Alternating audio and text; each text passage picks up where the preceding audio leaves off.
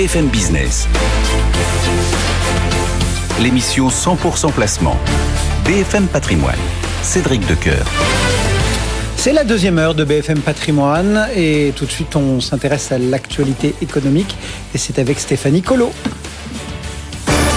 BFM Business, l'info éco, Stéphanie Colo. Et à la une, Thales enregistre des prises de commandes records en 2022. Elles sont en hausse de 18% à plus de 23 milliards d'euros, portées par ses activités de défense liées à l'augmentation des budgets militaires. Le bénéfice net ajusté bondit de 14% à 1 milliard d'euros. Adidas annonce un résultat net en chute de 83% en 2022 à 254 millions d'euros. En cause la fin de sa collaboration avec Kanye West, qui a coûté 600 millions d'euros de chiffre d'affaires, mais aussi une perte nette de 482 millions d'euros au quatrième trimestre. Et puis on attend ce soir les résultats de Vivendi. On devrait à cette occasion connaître le nom du repreneur d'Editis, la maison d'édition que le groupe de Vincent Bolloré s'est engagé à céder pour mettre la main sur son rival Achète Livre et finaliser le rachat de la Gardère. Parmi les noms qui circulent, Stéphane Courby, le président de Beniget, Pierre-Édouard Stérin, le cofondateur de Smartbox ou encore Daniel Kretinsky. Orpea obtient 600 millions d'euros de crédits supplémentaires. C'est pour couvrir les besoins de liquidité du groupe en pleine restructuration financière. La Caisse des dépôts et un consortium d'assureurs ont pris le contrôle d'Orpea le mois dernier. En Suisse, le secteur des parfums est dans le viseur de la Commission de la concurrence. Elle ouvre une enquête pour entente illégale sur le marché.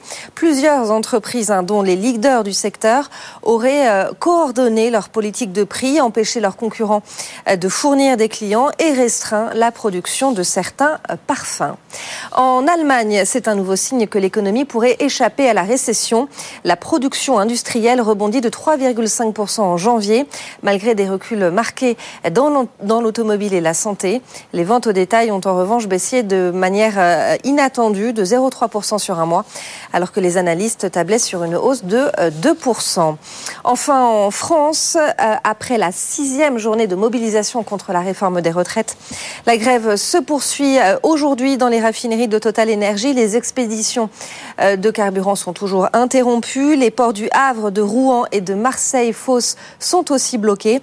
L'intersyndicale demande à être reçue en urgence par Emmanuel Macron et appelle à deux nouvelles journées d'action ce samedi et la semaine prochaine, Cédric. Merci beaucoup Stéphanie. Stéphanie Colo, chaque heure pour cette actualité économique et nous, ce sont les marchés qui sont à la une maintenant. BFM Patrimoine, l'émission 100% placement sur BFM Business. Henri Tasso nous attend chez Ports en Part. Bonjour Henri. Bonjour. Merci d'être au rendez-vous. Euh, que se dit-on sur les tables? Quelle est l'ambiance avec cette légère baisse du jour sur la Bourse de Paris? Le marché est plutôt en mode pause. On voit que les volumes sont pas très étoffés. On est autour des 500 millions d'euros échangés au moment où on, parle. Euh, toujours cette, euh, cette défiance en fait du marché suite aux déclarations d'hier de, de, Jérôme Powell hein, qui, euh, qui, semble préparer les esprits à, une remontée des, taux plus euh, rapide que prévu. C'est ce qui, je dirais, marque un petit coup de frein sur le, la, belle performance de l'indice parisien ces, derniers jours. Voilà donc pour la tendance. Après, il y a quelques dossiers que vous nous proposez de, de mettre un petit peu en lumière ce matin. D'abord, Elis. Oui, c'est euh, une des très belles publications du jour. Euh, une société qui avait énormément souffert euh, de, de, de, du Covid et puis du, des éléments post-Covid et qui finalement connaît un redressement beaucoup plus rapide qu'attendu.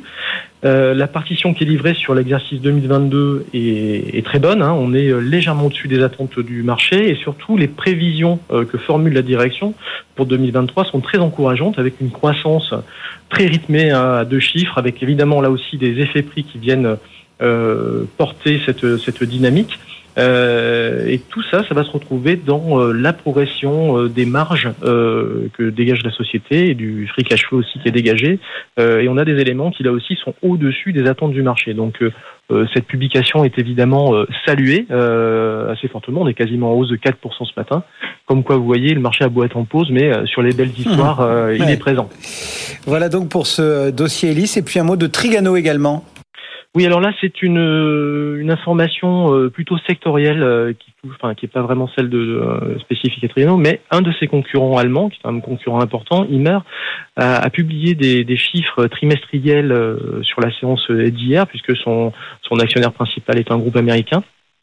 Et les chiffres, en fait, font ressortir sur le marché européen une décroissance de plus de 15% des volumes de vente de camping-cars ce qui en fait euh, ne traduit pas euh, finalement un marché qui est en, comment dire en, une demande qui serait en, récession. Non, pas du tout. C'est toujours des problématiques d'approvisionnement de châssis qui limitent en fait la, production de cet acteur-là. en revanche, le message, le signal, je pense très important que le, ce groupe donne, c'est que le marché reste toujours sain, la demande est toujours présente, euh, demande finale, et surtout, les réseaux de concession ne sont pas surstockés, et donc ont besoin de produits. La seule le seul point, euh, de blocage euh, pour, euh, pour cette activité-là, c'est le comment dire le, la disponibilité des châssis qui, qui, fait un petit peu défaut. et on sait que du côté de Trigano, euh, ben, cette difficulté-là est mieux gérée. Euh, voilà. Donc on attend plutôt de la croissance du côté de Trigano. Et on voit que le titre ces deux derniers jours baisse un peu. C'est peut-être à mettre à profit. Euh, voilà. Merci beaucoup Henri. Henri Tasso et Porzampar qui nous accompagnaient ce matin sur ces marchés actions. Tout de suite, ces regards croisés. BFM Business, BFM Patrimoine, regards croisés. Regard croisé qui accueille Thibaut Prébet et Philippe de Cholet. Bonjour messieurs. Bonjour Cédric. Merci d'être au rendez-vous. Philippe de Cholet pour Matignon Finance, Thibaut Prébet pour Financière Arbevel. Alors Powell, Qu'est-ce que vous en avez retenu euh, Il s'est montré plus agressif. Il nous dit, euh, euh, et tout le monde semble s'y accorder, qu'on va dépasser les 5,5%. les marchés ont un petit peu tangué, mais pas tant que ça, Philippe Non, parce que c'était probablement déjà dans l'esprit des investisseurs. Bon, on pouvait s'y attendre un peu, hein, parce que les chiffres de l'inflation au mois de janvier n'avaient pas été extraordinaires, donc il aurait été étonnant que Powell adopte une position différente. Bon, maintenant, attendons les chiffres de l'inflation la semaine prochaine pour février. Et ceux de l'emploi déjà vendredi. Hein. pas vendredi si c'est de l'inflation, on aura peut-être une idée à ce moment-là de la, tendance euh, sous-jacente. Mais dans l'état actuel des choses, il n'y a pas eu de grosse surprise. Moi, ce qui ne m'étonne qu'à moitié. Thibault? Il faut comprendre une chose, c'est que euh, tout est question d'application. Euh, il y a 4-5 mois, on avait l'idée qu'il y aurait ce qu'on appelait un hard landing, c'est-à-dire une économie qui allait vraiment souffrir parce que l'économie était faible et qu'en montant les taux, on allait la précipiter dans une, quelque chose de plus en plus pénible. Donc à chaque fois qu'on avait un discours dur des banques centrales, on se disait ah, donc ça va être terrible pour l'économie. Là, en fait, quelque part, ce discours, il vient quoi? Il vient valider une économie qui est beaucoup plus résiliente que prévu, qui va mieux que prévu, et où on commence à parler même de, de même pas de landing, c'est-à-dire une économie qui va rester à des niveaux qui sont élevés. Si c'est ça, et que c'est pour valider ce scénario-là que la Banque centrale dit que les taux peuvent être un peu plus hauts, bah, c'est quand même quelque chose d'un peu plus euh, un peu plus, euh, on va dire, modéré en termes de mauvaises nouvelles, parce que ça veut dire que c'est une mauvaise nouvelle sur le fait que les taux vont rester élevés, mais c'est une mauvaise nouvelle qui valide le fait que l'économie va bien, qu'on va pas avoir d'effondrement, que les résultats vont rester bons, avec euh, en plus pour les Américains un dollar qui est revenu à des niveaux qui sont quand même plus compatibles avec la compétitivité de la croissance. Donc c'est vrai que c'est un discours qui doit être vu comme une remise un peu au point sur les taux, mais qui était assez consensuel, versus une validation d'un scénario économique un peu plus résilient. Donc c'est vrai que c'est un discours qui intègre à la fois des nouvelles que les marchés n'aiment pas, mais aussi des bonnes nouvelles.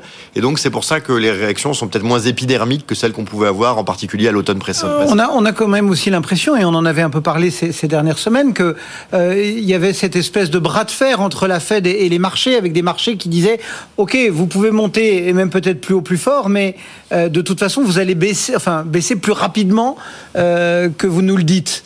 Euh, là, on a l'impression finalement que les marchés, ils ont acté le fait que euh, cette politique monétaire plus restrictive euh, de la Fed allait durer un certain temps, non? Ah bah oui, oui, ça maintenant, je pense que c'est effectivement dans, la tête. Donc c'est la Fed entre guillemets qui a gagné, s'il fallait. Oui, enfin jusqu'à présent, oui, a priori plutôt. La vraie question, c'est de savoir à partir de quel moment euh, l'économie américaine va montrer des signes de ralentissement sensible. Et ça, c'est le marché de l'emploi qui va nous, donner l'indication. Donc, il y a une phase encore, si vous voulez, d'incertitude. Moi, je m'attends quand même plutôt a priori à une baisse du marché de l'emploi.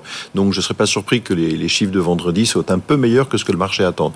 Auquel cas, on pourrait avoir, euh, comme le disait Thibault, une stabilisation au niveau actuel, voire peut-être même en Europe qui est quand même moins impacté par, euh, par ce qui se passe, euh, ben, une poursuite finalement des, des, indices. Elle sera probablement pas considérable, on en parlera peut-être tout à l'heure. Mais enfin, en tout cas, mieux vaut être aujourd'hui investi sur l'Europe que sur les États-Unis. Justement, nos, nos, nos indices, euh, 7401 points désormais, on va s'attaquer au CAC 40, on pourrait euh, parler d'autres indices certainement, mais euh, jusqu'où euh, ça peut aller, entre guillemets, c'est un peu la, question euh, graphique que je pose à, nos traders chaque jour à 10h30, c'est voilà, est-ce que maintenant il faut rêver des 8000 ou, ou pas Très loin. Ça peut être très loin. Il faut se rappeler de deux choses. La première, c'est qu'on que... a déjà un score quand même sympa non, pour Fagé. Non, mais il faut. Je voudrais rappeler deux choses. La première, c'est que euh, on a des marchés qui montent pas depuis le début de l'année. Évidemment, nos clients, les premiers, regardent le CAC. Il y a 10 ans, ça nous allait très bien. Là, ça nous fait moins rigoler. À côté de ça, on a une Asie qui a perdu tous ses gains depuis le début de l'année. On a un Dow Jones qui est négatif. Euh, on a euh, des small caps qui n'ont pas pris le rebond de manière significative. Hein. On parle de quelques pourcents, mais très loin des performances du CAC. Donc, le CAC est, est un peu dans son monde, porté par un poids massif sur le luxe qui a enregistré un début d'année euh, tout à fait euh, favorable. Et euh, c'est parce que c'est finalement devenu un indice sectoriel? Oui, et Philippe me rappelait avant qu'on parle de sa mission très justement, on a encore euh, bah, des chefs d'entreprise qui rachètent des actions, ce qui montre quand même que la confiance ne semble pas s'arrêter là. Euh, ça, c'est le premier point. Le deuxième point, c'est qu'il faut se rappeler que les tendances sont souvent des tendances lourdes. entre 2000 et 2010, l'indice émergent prend 200% de plus que l'indice US ou l'indice européen entre 2010 et 2020, c'est l'indice américain qui fait quasiment 200% de plus que l'indice émergent.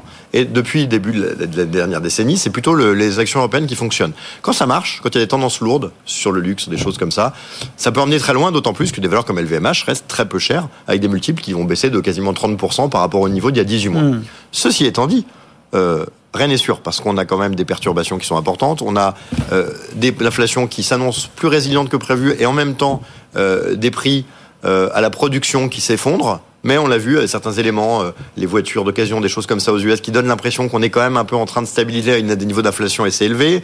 Des risques sur l'immobilier américain. Donc les risques sont assez mixés. Mon point est juste de dire, un, cette hausse du marché, elle est quand même un petit peu en trompe-l'œil. On est quand même globalement resté à des niveaux qui sont très bas en dehors du CAC. Et euh, attention, quand il y a des tendances, faut jamais les sous-estimer, ça peut être assez lourd. Je dis pas qu'on va refaire les GAFAM. Je dis juste que je vous rappelle qu'en 2010, les gens disaient le Nasdaq est revenu au plus haut, c'est une bulle, faut faire autre chose. Mmh. Bon, euh, on avait triplé huit ans après, mmh. donc euh, tout ça pour dire que on a l'habitude en Europe, et ça je voudrais terminer là-dessus, mais c'est un point très important, d'avoir un indice qui a un plafond de verre, parce que quand votre indice c'est Total, c'est euh, Alcatel, Orange, des sociétés qui n'ont pas de croissance et qui donnent beaucoup de dividendes. Bah, dès que vous êtes au plus haut, dans un indice qui n'est pas dividende réinvesti, vous vous dites bah, on est au plus haut. Quand vous avez des valeurs qui ont des très fortes croissances et qui distribuent qu'une petite partie, ce qui est le cas des valeurs de luxe qui ont un payout très faible, et bien quelque part, il est assez naturel de casser des plafonds régulièrement puisque vous avez une croissance forte et que vous ne les distribuez pas. Et donc, quelque part, ce raisonnement historique du CAC, du plafond, est peut-être moins euh, pertinent dans euh, la structure actuelle qu'il était par le passé. Euh, de là à dire qu'on peut être très optimiste sur les marchés, pas forcément. En revanche, cette logique de plafond de verre qui est très française a peut-être moins de sens avec les compositions d'indices actuelles. Philippe, votre regard sur ce niveau de l'indice et sur ce qui reste devant nous. Oui, mais je pense qu'il est important de rappeler qu'effectivement, un certain nombre de belles valeurs restent encore à des niveaux de price earning tout à fait raisonnables, hein, acceptables. Je rappelle, hein, c'est un peu le prix de l'action. Oui, exactement. Donc, euh, à partir de là, euh, dans une dynamique de flux qui amènerait les investisseurs américains à surpondérer le poids qu'ils accordent aujourd'hui à l'Europe, on a encore un potentiel d'hausse à mon avis, important sur euh, au moins, euh, j'allais dire, allez, un tiers des valeurs cycliques qui composent l'indice. Donc, ça peut nous amener sensiblement plus haut que le niveau actuel. Qu'est-ce qui peut porter justement euh, cet, in, cet, indice euh, ou ces indices ou ces marchés euh, pour pas forcément se focaliser sur sur l'indice CAC? Parce que si on fait si on ouvre un petit peu la, fenêtre et qu'on regarde, on a quand même l'inflation dont on a dit un mot qui est toujours là. On a quand même la guerre qui est toujours là. On a quand même voilà des, des, soucis qui restent importants. alors certes, il y a les résultats d'entreprise. Voilà, qu'est-ce qui peut nous fournir du carburant à part le luxe? La première chose qu'il faut comprendre, c'est que le marché n'a pas besoin de carburant. C'est-à-dire que euh, ce qui fait quand même marcher, monter les marchés dans la durée, c'est le temps. Parce que le temps passe, les résultats restent bons, les entreprises se valorisent, et au final, le marché s'habitue un peu à tout. Donc il faut juste accepter le fait que on voit une année 2022 qui est horrible. On oublie que 21 a été excellent, que 20 a été une année difficile, mais au final, les performances ont souvent été très bonnes en fin d'année. Euh, 19 était encore avant excellente. Donc, bien, quand je qu'on prend une claque, ça remet tout en question. On se dit, bah, si je prends le bon point de départ, le mauvais point d'arrivée, c'est pas très bien. La réalité, c'est que sur des durées, si on prend pas le meilleur moment de départ, le pire moment d'arrivée, les marchés montent. Et donc, je pense qu'il faut aussi se laisser du temps. Est-ce qu'à 2-3 mois, il y a des raisons de penser que ça va énormément monter? Ça n'a rien d'évident. On sait quand même que l'inflation, d'une manière ou d'une autre, va baisser d'ici la fin de l'année. Il faut rappeler quand même qu'aux États-Unis, le premier vecteur d'activité, c'est quand même le marché de la construction et de l'immobilier, qui est quand même un marché qui est en train de plonger. Donc, le temps va nous aider. Et puis après, bah, c'est vrai qu'on n'est pas euh. On peut avoir des bonnes surprises sur la partie russe, même si ça paraît assez stabilisé, mais peut-être que déjà une stabilisation peut être en soi une bonne nouvelle, parce qu'après tout, des fronts plus ou moins stabilisés, il y en a beaucoup dans le monde. Euh, évidemment, cette inflation, on a des prix à la production qui sont en train de s'effondrer. Je vous rappelle qu'en deux mois, on a perdu quasiment 20% en Europe, hein, c'est quand même tout à fait considérable. Que en février-mars, ça va être pareil puisqu'on se compare à des niveaux de l'année dernière qui étaient en très fort. Oui, il y a un effet de base qui. Donc euh, voilà, il y a, y a, des sujets. Et puis, bah, cette dernière nouvelle reste quand même cette résilience très forte de l'emploi qui crée des consommateurs qui sont pas inquiets à l'idée de perdre leur chômage et qui crée des gens qui continuent à consommer. Et ça, ça reste un scénario qui est intéressant parce qu'il était inexistant il y a six mois. C'est le scénario qu'on parle, dont on parle aujourd'hui, qui est un scénario de pas de récession du tout. Six mois, n'existait absolument pas. Donc, euh, en soi, il promet des choses qui sont intéressantes. Donc, pour résumer, euh, voilà, j'adore cette phrase que je sors à chaque fois, donc tout le monde en a ras-le-bol, mais... Allons-y. Voilà. Euh, on entend les arbres tomber, on n'entend pas la forêt pousser. La forêt, elle pousse avec le temps. On s'en rend pas compte, mais le temps qui passe, les résultats qui montent, l'actualisation qui font que bah, quand on actualise des, des indices actions avec 10%, bah, en théorie, s'il se passe rien, on est censé euh, bah, continuer à faire cette performance-là. Et donc, je pense que euh, aujourd'hui, il n'y a pas de, de, de, symbole extrêmement clair, si ce n'est des marchés qui sont très dévalorisés sur les small caps ou sur l'Asie. C'est pas forcément le cas du CAC. Donc, des niveaux qui sont intéressants et des dynamiques de société qui, malgré tout, sont, pas, sont plutôt bonnes et qui les justifient pas. Donc, euh, voilà, le, le, temps devrait faire son œuvre et permettre euh, euh, ces valorisations sans forcément qu'il y ait besoin de soc exogène. Euh, à voir si euh, ça, pour, ça se fait aussi simplement que ça ou pas. Donc pour, pour euh, Thibault, le temps. Et, et, pour vous, Philippe, qu'est-ce qui peut faire grimper le marché? Le temps aussi ou, eh ben, la ou il y a d'autres carburants? Alors, la comparaison avec les États-Unis, en particulier, et que lorsqu'on verra qu'effectivement l'économie européenne finalement tire pas trop mal son épingle du jeu, que la consommation euh, domestique se porte mieux qu'aux États-Unis et pour cause, euh, on emprunte peu à taux variable en Europe, euh, essentiellement aux États-Unis, donc on est quand même protégé aussi par euh, ces taux fixes, enfin, pour ce qui est de la France particulièrement, aussi par tous les boucliers tarifaires qui se mettent en place un peu partout. Vous l'avez vu encore récemment dans la grande distribution, le gouvernement vient d'obtenir la part des distributeurs des paniers de, de, de bien à des prix euh, assez bas, au moins pour trois mois. Mhm. Mmh. Donc, où que l'on se tourne, on protège quand même euh, à mort la consommation domestique. Euh, ben oui, à l'arrivée, on a finalement une consommation qui se maintient. Euh, des entreprises qui, pour le moment, n'annoncent pas une réduction brutale de leur carnet de commandes, et c'est quand même un point clé.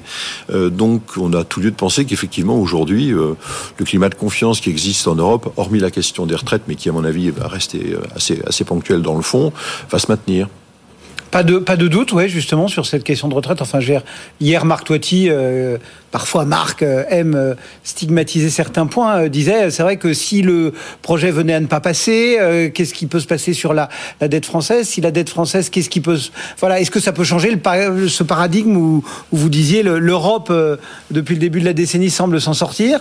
Est-ce que effectivement il y a quelque chose, qui, un doute qui peut naître de ça? Non, je pense que tout le monde s'en fout, même si c'est vrai que Marc Toiti aime bien rappeler les potentiels points négatifs, mais il en trouve régulièrement.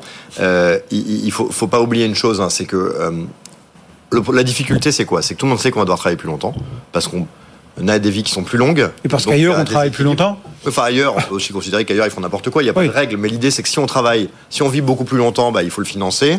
Euh, maintenant, euh, il faut avoir en tête quand même que si c'est pour mettre au chômage des gens qui ont, au lieu de les mettre à la retraite, c'est quand même pas très utile. Or, euh, la structure de l'emploi, l'accélération de l'écart démographique fait qu'on sait que euh, l'emploi des seniors va devenir de plus en plus important parce qu'il n'y a tout simplement pas de main-d'œuvre disponible ailleurs de moins en moins. Et donc peut-être que faire la réforme, une fois que le travail de l'enseignant sera beaucoup plus saturé, serait beaucoup plus facile et aisé que de le faire sur l'idée que ça va se faire dans les dix années, ce qui à mon sens d'un point de vue démographique est vrai, mais euh, personne n'est obligé de croire sur parole. Ouais. Euh, Sauf qu'on peut redire que dans les sciences sociales, la démographie est probablement la plus juste. La plus juste, mais d'un autre côté, on peut aussi attendre du coup que ce soit fait plutôt que le faire en anticipation, Mm. puisque c'est vrai que actuellement, on remplacerait beaucoup euh, de euh, retraités par des chômeurs. Si on attend plusieurs années, ce serait pas le cas.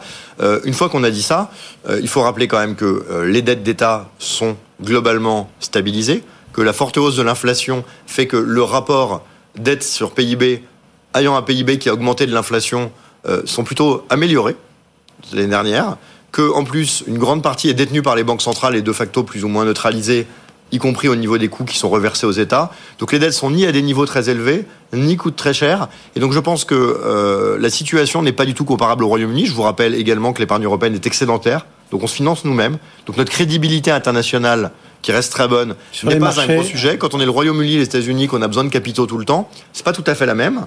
Et donc je pense que ce petit sujet qu'on a eu au Royaume-Uni est pas du tout comparable avec le sujet européen. Et euh, l'idée que cette réforme aurait dû être faite plus tard ou qu'il faut la faire maintenant, je n'entrerai pas dans des sujets politiques. mais je pense que l'enjeu de blocage, de casse pour des, des petites entreprises euh, qui ont pignon sur rue, qui souffrent déjà depuis des années, est peut-être un sujet économiquement euh, important. Le sujet éventuel d'une reculade me semble pas pour le coup être quelque chose qui d'un point de vue marché est particulièrement inquiétant. On aime bien euh, affoler tout le monde en disant si on le fait pas les marchés, je pense que les marchés s'en foutent. Euh, les marchés se foutent souvent de ce genre de choses, il hein, faut l'appeler avoir en tête. La politique reste quelque chose qui est globalement pas très impactant contrairement aux banquiers centraux, faut l'accepter. Les marchés ne regardent pas la politique, Philippe? Non, d'une façon générale, on a plutôt effectivement l'arrivée quand même sur les éléments macroéconomiques. Bon, il faut une guerre en, en Russie euh, brutalement qu'on n'attendait pas en février pour que les gens se disent là, il y a peut-être effectivement un danger de guerre mondiale. On a assez vite compris quand même que ce danger-là était à écarter. Vous avez les tensions avec la Chine, qui sont en revanche entre les États-Unis et la Chine, qui sont elles bien réelles, mais qui pour le moment restent quand même confinées plutôt euh, à des sanctions justement de type économique. Euh, voilà, il faut juste surveiller ça de près parce que potentiellement il y a plus à craindre, à mon avis, sur la zone asiatique que. Oui, il y a eu une petite déclaration du nouveau ministre, je crois, chinois euh, des Affaires étrangères qui, est, qui, qui un peu va-t-en-guerre. Quoi. Oui, il faut reconnaître qu'il n'y a pas une semaine où on n'apprend pas de la part de l'administration américaine euh, des sanctions concernant tel type de produit, etc. Donc on peut comprendre qu'à la longue, ben, il suffit de regarder d'ailleurs les exportations chinoises, hein, qui n'ont rien quand même de, de très glorieux en ce moment. Donc si j'étais effectivement à la place du président chinois, j'aurais quand même quelques inquiétudes. Voilà donc pour euh, ces grands thèmes. Il y a aussi une question ou pas sur ce marché obligataire parce que en début d'année, tout le monde euh, disait bon après une année 2022 euh, inédite, il faut attendre monts et de ce marché obligataire. là, on voit par exemple que la courbe des taux US 2 ans 10 ans a jamais été aussi inversée depuis 40 ans. On sait ce qu'on dit de cette inversion de la courbe régulièrement. Comment vous voyez un peu les choses C'est quelque chose que vous regardez, vous qui êtes plus action, Philippe? Ah Oui, mais enfin les marchés d'actions sont complètement régis par ce qui se passe sur les taux. Donc de toute façon euh, on ne peut pas analyser l'un sans l'autre. Aujourd'hui, c'est vrai qu'historiquement, si on regarde l'évolution de la courbe des taux, des taux longs par rapport aux taux courts, on a plutôt a priori un certain nombre d'indicateurs qui nous laissent penser qu'effectivement la récession est devant nous. Sauf que, comme Thibault le, rappelait, aujourd'hui, on est quand même sorti de cette approche euh, traditionnelle et rien n'indique qu'effectivement la récession se matérialisera euh, hmm. avec la violence que certains anticipent. Moi, je ne crois pas. On va plutôt vers un soft landing, voire même peut-être une réaccélération de la croissance, ce que d'ailleurs est en train de jouer le marché des taux. Donc euh, on est aux antipodes du scénario que certains euh, anticipaient il y a encore quelques mois. Ça veut dire qu'il faut changer notre grille de lecture de ce marché obligataire? Ça veut dire que, taux long, taux euh, court. Euh... Pas oublier un truc. Un, c'est qu'un marché obligataire, c'est un marché de rendement. Le rendement, c'est simple, c'est l'idée qu'on a contractuellement, contrairement aux actions, une connaissance de la performance qu'on va avoir, sauf scénario de défaut. Or aujourd'hui, on peut avoir du 6, du 7 de taux. Euh, ça n'existait pas, on était encore à 2,5 il y a un an et demi. Donc voilà, déjà il y a une renaissance du marché de taux qui redevient un actif intéressant, tout comme la SICAV monétaire qui était inexistante dans notre univers redevient quelque chose qui existe et qu'il faut considérer. Donc il y a, il y a euh, une nouveauté. Après, il faut accepter le fait. C'est une nouveauté qui est une normalisation finalement. Qui est une normalisation, mais qui pour beaucoup d'investisseurs, en fait, n'a jamais existé finalement. Donc c'est à la fois. On en revient à la courbe d'âge des opérateurs de marché. C'est ça, c'est euh, une nouveauté pour beaucoup et euh, un retour à la, norme. Mais le nombre d'années qu'on a eu sans par rapport au nombre d'années qu'on a eu avec, pour beaucoup, fait que il est, la, ce qui est la norme n'est pas forcément évident. Le point est juste de dire, on sort d'une période Covid. On a eu ce faisceau de on produit, on consomme, euh, on consomme, on peut plus produire, on produit beaucoup plus que ce qu'on consomme pour refaire les stocks. Tout ça crée des anomalies, des changements. Euh, je pense que ce qui définit cette période-là aujourd'hui, c'est le mix de ça et le déséquilibre démographique qui, qui offre une résilience au marché de l'emploi cumulé à des réserves d'épargne qui étaient là avant. Qu'est-ce que ça va donner On se rend bien compte quand même que sur des périodes de 10 ans, on voit bien ce qui se passe. Dans le cycle depuis deux ans, on est tous un peu perdus parce que c'est vrai que tous ces mouvements sont extrêmement complexes. On est dans des zones totalement inconnues. Euh, il est quand même assez clair néanmoins qu'on est aujourd'hui dans une phase de stabilisation, voire de réaccélération, parce qu'il y a toujours beaucoup d'épargne. Ça va s'arrêter à un moment, parce que malgré mmh. tout, les marchés de la construction, qui sont les principaux pourvoyeurs d'activité et d'emploi, vont quand même à un moment être un peu touchés par ça. Ce qui rend ce sujet de l'inflation très compliqué, parce qu'entre l'idée que la Chine se rouvre, ça demande des matières premières, mais que si la construction s'effondre, ça enlève des matières premières, mais que si la Chine produit plus, les prix de la production vont baisser. Donc on est dans un mix qui est complexe. Ce qu'on sait juste, c'est que les entreprises vont bien, la plupart des marchés sont très peu chers en dehors de certains marchés comme le CAC qui, à mon avis, sont chers probablement pour des bonnes raisons. Donc les opportunités sont là. Il faut malgré tout plus que jamais s'inscrire dans une vision de moyen long terme parce que euh, la lecture économique à court terme d'agrégats qui bougent par paquet de 5 ou 10% euh, c'est pas évident. Merci beaucoup à tous les deux. Philippe de Cholet, donc Matignon Finance et Thibaut Prébet, financière Arbevel, au cœur de Regards croisés euh, ce matin. Dans un instant, un détour technique sur les marchés et puis après on continue à vous donner un maximum de conseils. N'oubliez pas non plus les podcasts et les replays qui vous attendent sur notre site. À tout de suite.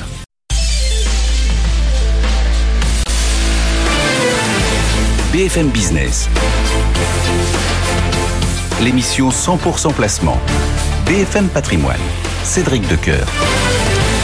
11h30, vous êtes sur BFM Business au cœur de BFM Patrimoine. On vous accompagne jusqu'à midi. Et comme à l'entame de chaque demi-heure, ce sont les marchés qui nous intéressent techniquement avec Gilles Santacreux qui, depuis euh, son cockpit de boursicoté.com, suit les évolutions de marché pour nous ce matin. Et on vous en remercie, Gilles. Que penser de ce, de ce CAC bah, qui finalement euh, boude un peu son, son plaisir et menace peut-être les, les 7300 points quelques heures à peine après avoir franchi pour l'unique fois les 7400 points. Alors oui, ça c'est d'un point de vue moyen terme. Là, pour l'instant, ce que j'observe, c'est justement la réaction court terme par rapport euh, donc au changement de marché que l'on a connu euh, hier. Il y a quelques semaines, j'évoquais d'ailleurs cette possibilité. Euh, je vous avais parlé de game changer si le, dollar index repassait par exemple au-delà des 105. Eh bien, c'est ce qui est en train d'arriver. Donc, suite aux dernières déclarations de Jérôme Powell, on a vu une hausse hein, du dollar index et on peut s'attendre à un changement de paradigme. On était en effet sur une perspective de ralentissement de hausse des taux avec une économie qui se portait plutôt bien. Et là, on se rend compte que finalement, la, hausse des taux euh, et la politique restrictive de la Fed, eh bien, elle va peut-être durer un peu plus longtemps que ce qui était prévu.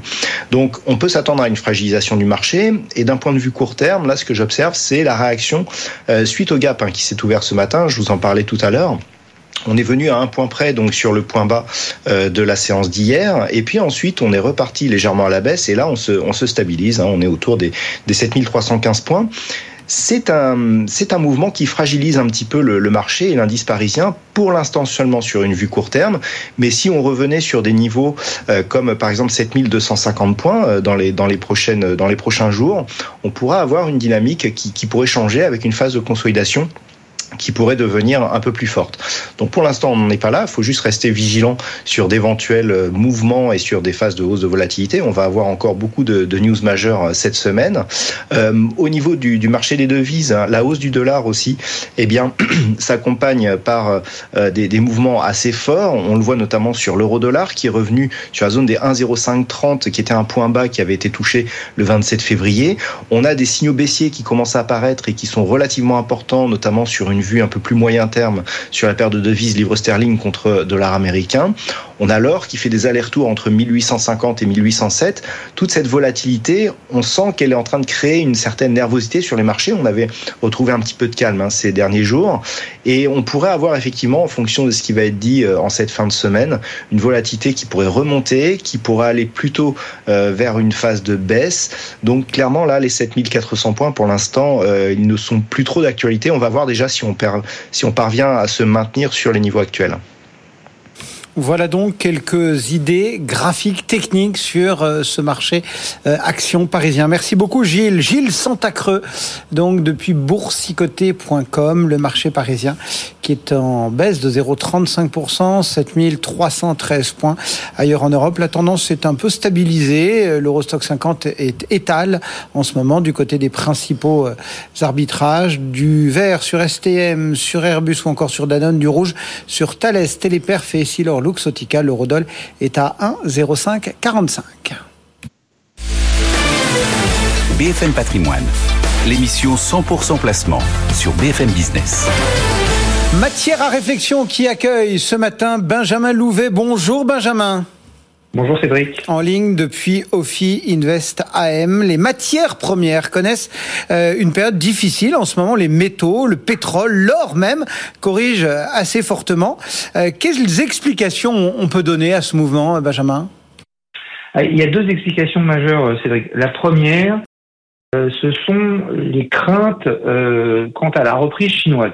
ça c'est vraiment pour tout ce qui est partie euh, métaux industriels et consommation d'énergie, c'est essentiellement ces craintes sur la, reprise chinoise. On a eu, vous le savez, en fin d'année dernière, le gouvernement chinois qui a annoncé qu'il renonçait à sa politique zéro Covid, qui a commencé à mettre en place des mesures de soutien à l'économie. Donc tout le monde était très enthousiaste et d'ailleurs les métaux industriels et le pétrole ont beaucoup remonté sur les deux derniers mois de l'année, novembre et décembre.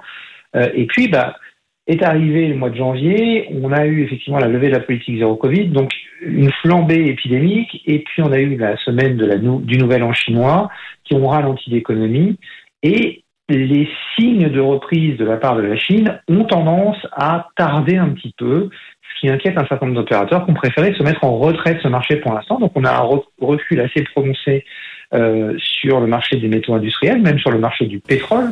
Mmh. Euh, mais on commence à voir les premiers signes peut-être d'une stabilisation. Pourquoi? Parce qu'on a eu les, chiffres des, importations, euh, les chiffres de la douane chinoise euh, qui ont été publiés hier, qui montrent des importations de minerais de fer très importantes. Euh, le minerai de fer, c'est ce qui permet de faire ensuite de l'acier, et l'acier est à, la base quand même de, de beaucoup d'éléments de l'économie, donc c'est plutôt une très bonne nouvelle. Et également le charbon, ce qui semble être plutôt un élément favorable. Encore un peu de retard sur la la, consommation de cuivre et sur la consommation de pétrole. Même si sur le pétrole, les chiffres sont un peu différents, les chiffres des douanes donnent des chiffres un petit peu en retrait par rapport au mois précédent, alors qu'on a des chiffres d'organismes de, privés, notamment la société Ristad, qui laissent entendre que euh, les, la, consommation de pétrole serait déjà en train d'augmenter. Alors il y a peut-être des problèmes sur les périodes de début et de fin de mois, donc peut-être que ça donnera des très bons chiffres pour le mois de mars. En tout cas, les choses semblent s'améliorer. On a eu également un chiffre sur la, les, les, les, le développement de la voiture électrique en Chine, qui avait beaucoup ralenti en début d'année après le changement du régime, le régime de subvention, ça repart assez fort. Donc tout ça sont des éléments plutôt favorables qui laissent à penser que la situation pourrait se stabiliser. Et puis on a eu un deuxième point, c'est euh, la situation sur les taux d'intérêt euh, en, aux États-Unis et les politiques monétaires en fait qui euh, laissent penser que Jérôme Powell aux États-Unis et Christine Lagarde en Europe sont sérieux dans leur lutte contre l'inflation et pourraient décider de monter les taux plus que ce qui est pressé pour l'instant par le marché, ce qui aurait un impact sur l'économie, donc possiblement un peu moins de demandes euh, de la part de, la part des différentes économies euh, au niveau des matières premières. C'est tout ça qui pèse actuellement sur l'ensemble de ces marchés de matières premières. Pourtant, quand on regarde les chiffres de croissance, a priori ça tient mieux que prévu et ça devrait être une bonne nouvelle, non? Oui, alors les chiffres de croissance pour l'instant sont plutôt bons. On voit que le marché de l'emploi est très dynamique aux États-Unis, que les chiffres de la croissance sont toujours là, mais il y a ce message mitigé euh, de, de des banques centrales qui laisse à penser. Enfin, Jérôme Powell hier a acheté quand même un froid sur les marchés en disant qu'il pourrait envisager de remonter encore les taux davantage que ce qui a été anticipé pour l'instant parce que l'inflation était plus résiliente. Le problème, c'est que cette inflation est plus résiliente pour des problématiques d'offres et, pour la première fois hier, Jérôme Powell l'a souligné. Et, si on a des problèmes d'offres, en fait, la hausse des taux lutte plutôt contre les, le trop plein de demande, sur la surchauffe de la demande. Or là, si on a des problèmes d'offres, il va donc falloir détruire beaucoup de demandes et donc probablement emmener l'économie vers une récession plus ou moins profonde. Et c'est ça qui inquiète les opérateurs. Néanmoins, sur les métaux, on trouve que cette situation est un peu exagérée. Euh, pourquoi? Parce que on a des rapports qui sortent de partout, Cédric, nous expliquant que la transition énergétique doit accélérer que si on veut tenir nos objectifs climatiques, il faut qu'on accélère. Je voyais encore un rapport ce matin qui évoquait le fait que pour l'instant, on a, on a un ratio de 2 points entre les investissements dans les énergies fossiles et dans les énergies vertes, et qu'il faudrait que ce ratio soit de 9 pour 1. Donc on n'est pas du tout à l'échelle, et qui dit énergie renouvelable dit beaucoup plus de métaux. On l'a vu l'année dernière en Chine avec euh, une consommation de cuivre qui a augmenté alors que l'activité chinoise ralentissait parce que le développement des éoliennes, le développement des panneaux solaires, le développement du réseau électrique consomme énormément de métaux. Euh, justement, Benjamin, ça fait deux fois euh, au moins que dans l'argumentaire, vous, vous évoquez la Chine. Comment il faut prendre un petit peu euh, ce retour de la Chine? Bah, C'est un élément central pour la consommation de matières premières. Cédric. La Chine aujourd'hui consomme à peu près 50% de tous les métaux de la planète. Et c'est un, un, vrai changement. Hein. Au début des années 2000, la Chine consommait 10% des métaux de la planète. Et puis, il y a eu l'émergence de toute une classe moyenne d'à peu près 300 millions d'habitants, c'est-à-dire quasiment la, population euh, européenne, euh, en, quelques années. Et ça a fait passer la Chine d'un petit consommateur de matières premières à un énorme consommateur de matières premières. C'est 50% de la consommation mondiale de métaux, je le disais. C'est un des plus gros consommateurs de pétrole. Euh, et, et euh, c'est une économie qui ne cesse de se développer. Euh, c'est une mauvaise nouvelle pour le climat, mais cette année, la Chine a annoncé, euh, a donné l'autorisation d'installation pour 106 centrales, centrales à charbon, deux centrales à charbon par semaine qui vont être construites pour faire face Mhm. à l'augmentation absolument infinie des besoins de cette population absolument gigantesque. Voilà pour le, le, le cas chinois. Euh, un petit mot aussi euh, d'autres matières premières que j'évoquais euh, un peu pêle-mêle dans notre propos in- introductif. Benjamin, il y a l'or, il y a le, platine, enfin ou ses associés.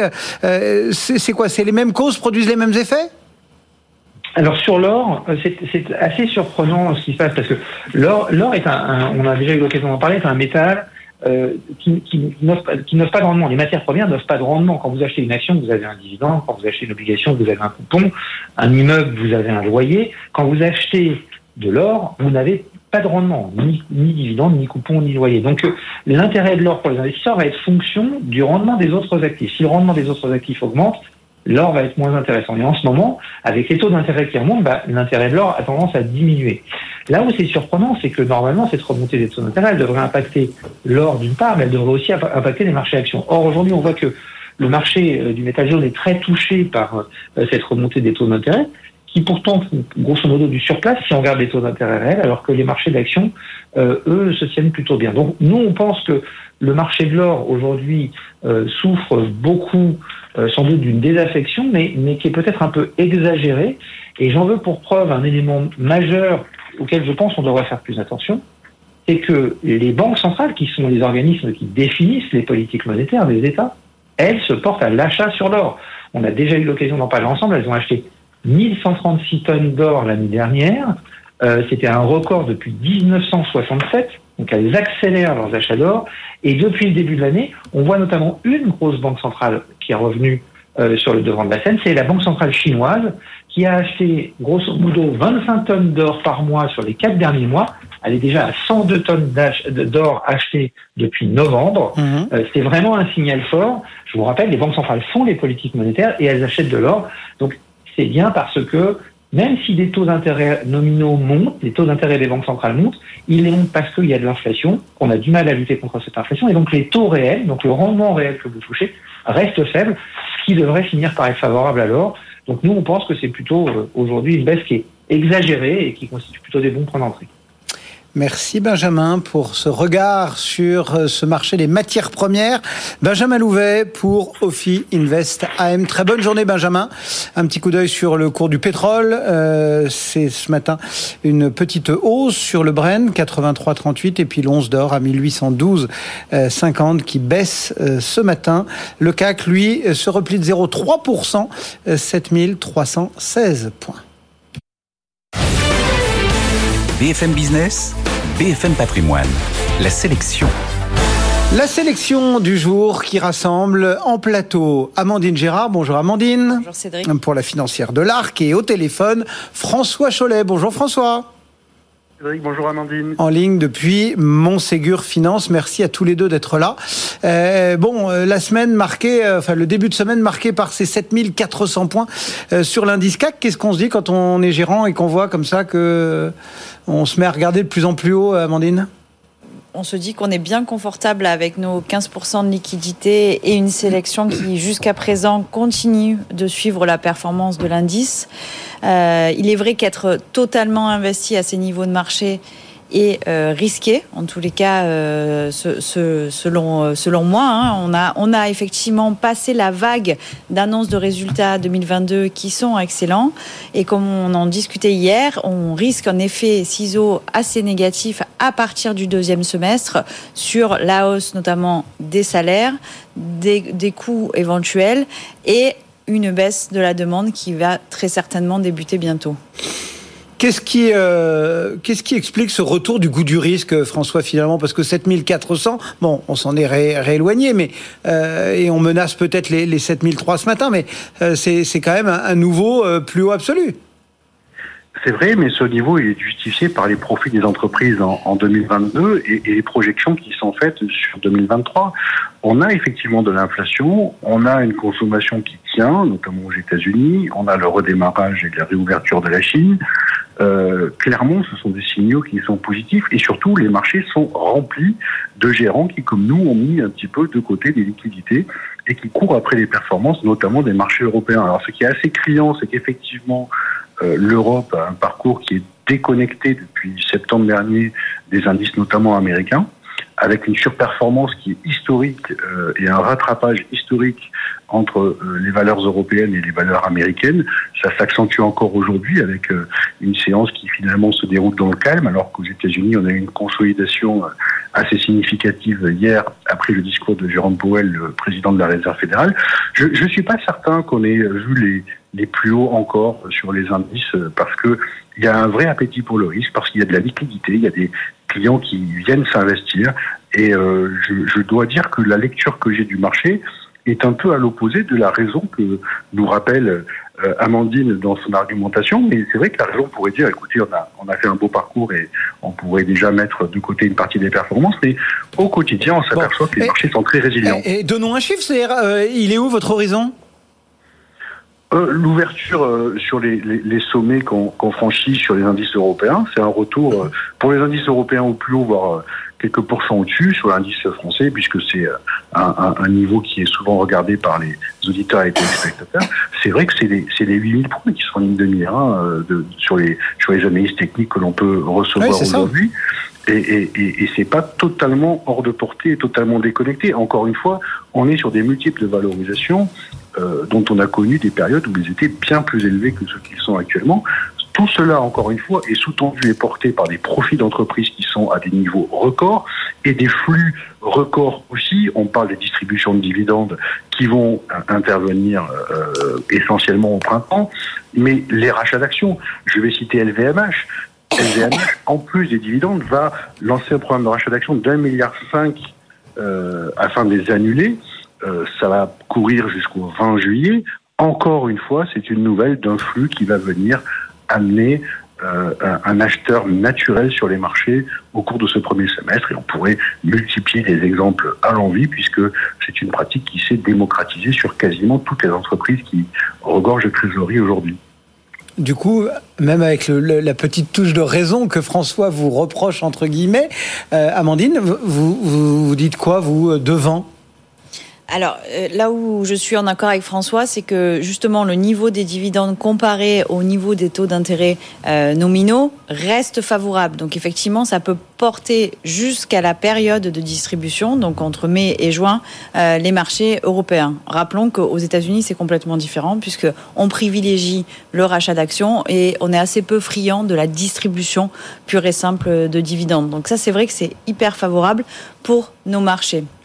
Là où ça commence à devenir intéressant pour la sélection, et entre nous, c'est que justement, jusqu'à présent, il y avait un énorme consensus de nous quatre euh, sur cette sélection, le niveau d'investissement. Euh, et on voit que depuis deux semaines, on discute, mais euh, on est de moins en moins d'accord. Et c'est également euh, ce qui se dessine au sein du marché, des stratégistes de grandes banques, notamment de grandes banques américaines, euh, qui, qui, commencent à avoir un discours euh, très très noir. Et puis, à côté de ça, une analyse technique qui porte les marchés. Donc, comment se situer par rapport à ça? Euh, François l'a dit, les niveaux de valorisation. C'est vrai que sur certains secteurs, notamment l'automobile, ils sont encore très attractifs. Mmh. En revanche, il y a certains secteurs, et je pense notamment aux banques, qui ont euh, bien re-raté euh, depuis deux ans maintenant, et sur les, lesquels bah, la décote est de moins en moins criante en fait. Euh, tout à l'heure, euh, dans, dans, le face à face, euh, dans, dans, Regard croisé, pardon, euh, Thibaut Prébet pour financer Arbel euh, rappelait qu'il y, y, a comme ça des, des, des cycles assez importants qui ont porté les émergents, des cycles souvent sur plusieurs années, une décennie, donc les émergents puis le marché américain, et que depuis le début de notre décennie là, c'est plutôt l'Europe qui tire les marrons du feu. c'est quelque chose que, qui résonne aussi dans votre dans votre regard, François la, la, décote de valorisation de l'Europe vers les États-Unis, elle est historique. Euh, oui, moi j'ai l'impression que c'est été... chaque début d'année, on dit ah, cette année, ça va être l'année des actions européennes. Alors c'est vrai, mais cette année c'est vrai. cette année, euh, c'est effectivement le la, la fin 2022 et le démarrage de 2023 sont extraordinairement en faveur. Et je, je, citerai le CAC, mais le CAC est un ovni dans les indices européens du fait de ses pondérations sur le secteur du luxe. Mais, mais c'est justifié. Euh, la surperformance européenne récente, elle est liée au fait que les entreprises qui constituent les indices aujourd'hui européens sont des entreprises de grande qualité et de croissance qui ont produit des résultats absolument exceptionnels, y compris dans un contexte de volatilité importante au niveau des matières premières, des coûts de l'énergie, euh, et, et, et, qui ont maintenu des marges à des niveaux absolument records et, et des développements de chiffre d'affaires là aussi euh, de manière impressionnante. Donc la, la, la, la revalorisation des indices européens est quelque chose qui me semble tout à fait normal et qui pourrait se, se poursuivre. Euh, il n'empêche, les États-Unis sont historiquement payés sur des multiples un peu plus élevés que les multiples européens, et on a cette décote qui est revenue à un niveau qui me paraît acceptable. Donc euh, peut-être que c'est le moment aujourd'hui de, de revenir sur certains grands indices américains qui euh, ont quand même beaucoup consolidé en relatif par rapport au, au marché européen récemment. Cette fois-ci, c'est vrai, c'est l'année de l'Europe? Pas des actions, j'entends. En tous les cas, je n'ose plus le dire aux clients, effectivement. Ah non, euh, non c'est vrai que le marché européen se paye 13 fois, un peu plus de 13 fois, versus 16 fois pour le, le, le marché américain. Donc, on a cette décote qui est euh, dans la moyenne, on va dire. Euh, et effectivement, la prime très importante du marché américain s'est dégonflée depuis l'année dernière. Donc, nous, aujourd'hui, on a des portefeuilles qui sont relativement équilibrés entre les zones. Après, on a une expertise européenne. Donc, forcément, on a toujours une sûr, surpondération européenne. Mais globalement, on, on est assez euh, mixte euh, entre les trois grandes zones. Bon, vous, vous le rappeliez l'un et l'autre, euh, on a une part de liquidité assez importante au sein de ce, de ce portefeuille qui nous permet de, de regarder monter euh, euh, les choses en se disant que peut-être euh, il y aura des, des opportunités. Euh, on, est, on est donc euh, bien à l'aise parce que vous évoquiez, Amandine, des discussions euh, moindres d'accords. Enfin, c'est-à-dire, euh, quelle, quelle est la teneur un peu euh, de, de ces petites réunions de gestion euh, que l'on tient chaque semaine Alors sur le niveau d'investissement, globalement, avec l'avance qu'on a, on, est assez d'accord. Après, euh, c'est plus sur, euh, on va dire, le, le style et, la typologie de quelques valeurs qu'on a en portefeuille ou l'éventuelle prise de profit. Vous savez que j'ai mm, notamment beaucoup parlé de ST Microelectronics l'année dernière sur ce plateau parce qu'elle était très très décotée. Aujourd'hui, c'est une valeur à la financière de l'ARC sur laquelle on a pris des profits. Donc euh, j'œuvre pour qu'on arbitre, mais effectivement, euh, mes compères à ce stade ne souhaitent pas sortir euh, STM du, du portefeuille. Euh, on a la- le secteur de la pharmacie euh, qui a nettement sous-performé depuis euh, plusieurs mois. Pour ma part, je suis pas certaine que ça dure toute l'année. Pourquoi? Parce qu'encore une fois, on est sur des valeurs qui génèrent énormément de cash flow. On a une très forte visibilité sur ces valeurs. Alors c'est vrai qu'il y a une réelle thématique de flux, comme c'est un secteur qui était surpondéré dans les portefeuilles depuis trois ans. Et bien évidemment, euh, il est l'objet d'arbitrage. Mais en France, en l'occurrence, on a des valeurs qui sont euh, très en retard, euh, ne serait-ce que Sanofi, hein, qui, qui fait partie de l'indice. Et ça pourrait, notamment du fait de l'innovation présente chez Sanofi, être une des valeurs de rattrapage Ouais. pour moi en, en 2023. Euh, Là encore, je remporte pas ce stade de l'adhésion. Elle De- pousse euh, François, euh, comment est-ce que vous regardez un petit peu ces propositions et ces réflexions surtout stratégiques euh, sur la, la- la tonalité de la sélection? Alors c'est vrai qu'on a des parcours qui sont très intéressants pour euh, STM, pour d'autres euh, valeurs, mais il faut bien voir que euh, on a des carnets de commandes qui sont assez historiques aussi. C'est-à-dire que je prends un exemple comme GTT qui est dans la sélection et qui fait partie des, des valeurs que je crois ont fait pas mal de consensus. Euh, tout simplement, euh, oui, la valeur s'est revalorisée depuis plusieurs années, mais il n'empêche, on a devant nous euh, des années de production garanties avec déjà les débouchés, et, et on a ça sur plein de dossiers. Donc ça veut dire qu'en vérité, on a beaucoup de visibilité, beaucoup plus qu'avant. Ça participe aussi de la confiance des investisseurs sur les sur les portefeuilles et sur les sur les actions. Et, et effectivement, on manque de santé dans le portefeuille. Elle a raison, Amandine, de, de, de pousser cette thématique-là. Est-ce que euh, Sanofi est le meilleur vecteur Euh, c'est assurément un des moins bien valorisés euh, par le marché euh, en Europe, mais je participe à cette idée qu'on pourrait effectivement remettre une valeur défensive du secteur de la santé dans le portefeuille. Bon, voilà quelques euh, voilà extraits euh, choisis euh, des échanges qui prévalent au cours des, heures qui précèdent les, sélections à chaque fois. Juste, bah, il faut aussi suivre nos auditeurs, nos téléspectateurs. Et là, on a Jade qui voudrait que vous l'éclairiez sur la présence d'Ipsos. Et elle dit, je cherche un peu la petite bête, mais c'est la seule valeur dans le rouge.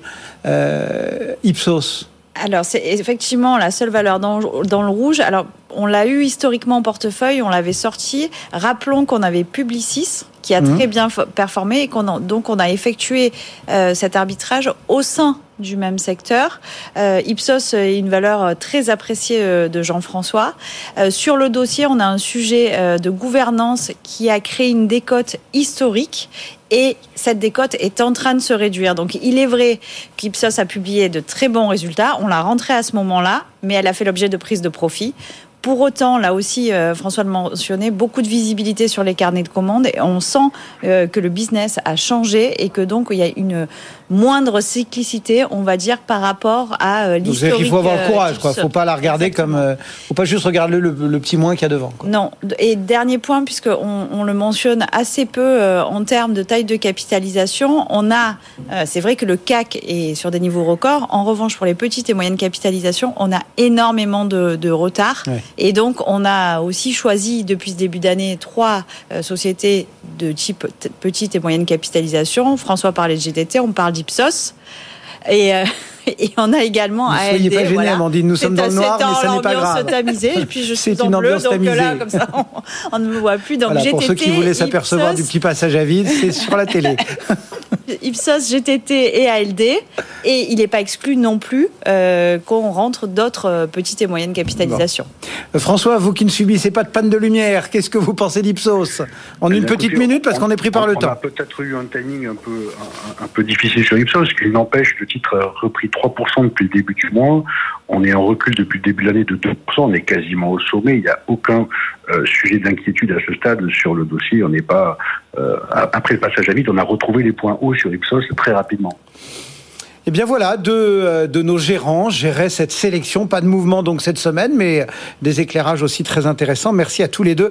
Amandine Gérard pour Financière de l'Arc et euh, François Cholet qui était en ligne avec nous depuis Montségur euh, Finance. Dans un instant, vous avez rendez-vous avec 90 minutes business et Sandra Gandouin. Bonjour Sandra. Bonjour Cédric. Votre sommaire aujourd'hui avec le retour en plateau. On va parler de cette fissure sur l'un des réacteurs d'EDF hein, en Normandie à Panly est-ce que EDF va devoir changer sa stratégie de contrôle On va en parler avec Mathieu Pechberti euh, dans le journal. On viendra évidemment sur la journée internationale des droits des femmes avec notre invité qui est responsable de la sécurité des systèmes d'information chez Kindrill France. On parlera de sa, carrière. Et puis les femmes également à l'honneur dans la deuxième partie de l'émission, un hein, BFM 90 minutes business avec vous, pardon. Euh, on parlera aux femmes entrepreneuse. Toutes les questions que vous voulez nous poser, vous nous les posez à cette adresse avec vous à bfmbusiness.fr. On y répond à partir de 13h. C'est à suivre. Le marché, lui, en petite baisse de 0,2%, 7323 points pour le CAC. Et moi, il me reste à vous souhaiter une très bonne journée et à vous donner rendez-vous demain matin à 10h. BFM Patrimoine, l'émission 100% placement sur BFM Business.